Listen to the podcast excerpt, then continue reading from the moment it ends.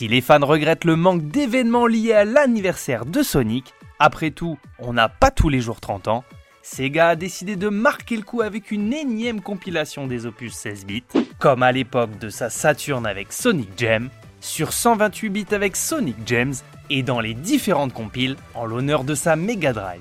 En attendant le très inquiétant Sonic Frontiers, montré lors de la Summer Game Fest, Sonic Origins et tout ce que les fans du hérisson bleu peuvent se mettre sous la dent.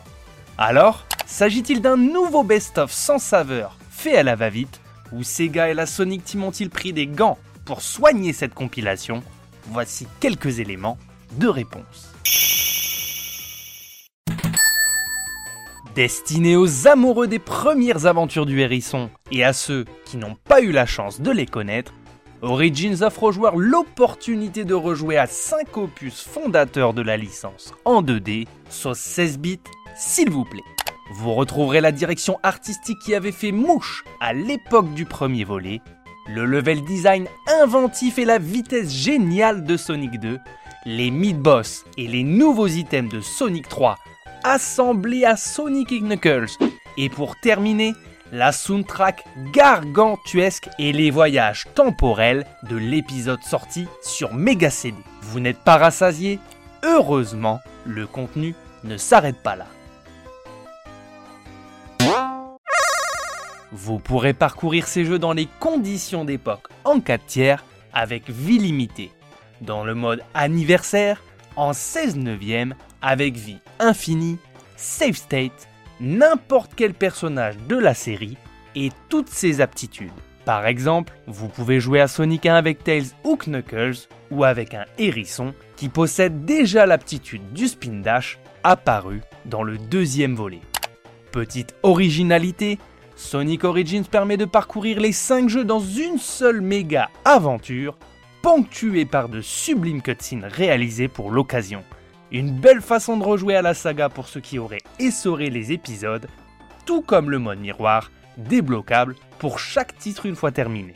Enfin, mon mode préféré dans Origins, un nouveau mode mission réparti sur l'ensemble des jeux qui emmène le joueur dans des sections de niveau pour remplir des défis spécifiques à la manière d'un NES Remix sorti il y a quelques années sur Wii U. Ultra addictif, on y revient très volontiers à de nombreuses reprises en adoptant une vraie posture die.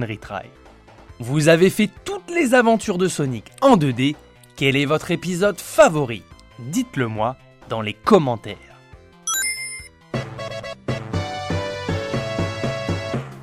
Les complétistes seront aux anges. Origins dispose d'un formidable musée divisé en trois sections.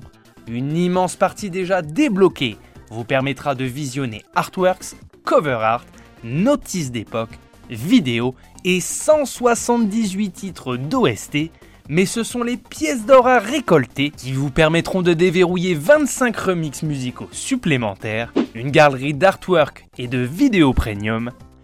Bref, le contenu bonus est complètement fou, beaucoup de développeurs feraient bien de s'en inspirer. Soigné sur le fond, cette compile anniversaire l'est également sur la forme L'interface est léchée, les nouvelles cutscenes très bien réalisées donnent du liant à l'ensemble, et l'apport de Simon Tomley, programmeur de Sonic Mania, se fait largement ressentir sur les remasterisations.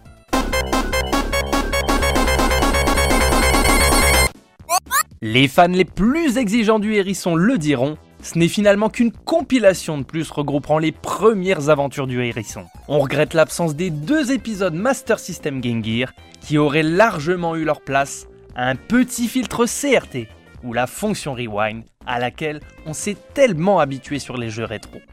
Certains choix font grincer des dents, notamment sur du contenu supplémentaire disponible en fonction des éditions que le joueur choisira. Comble du ridicule, que dis-je, du scandaleux, même la plus chère n'offre pas tous les bonus des versions précédentes, il faudra passer à la caisse plusieurs fois.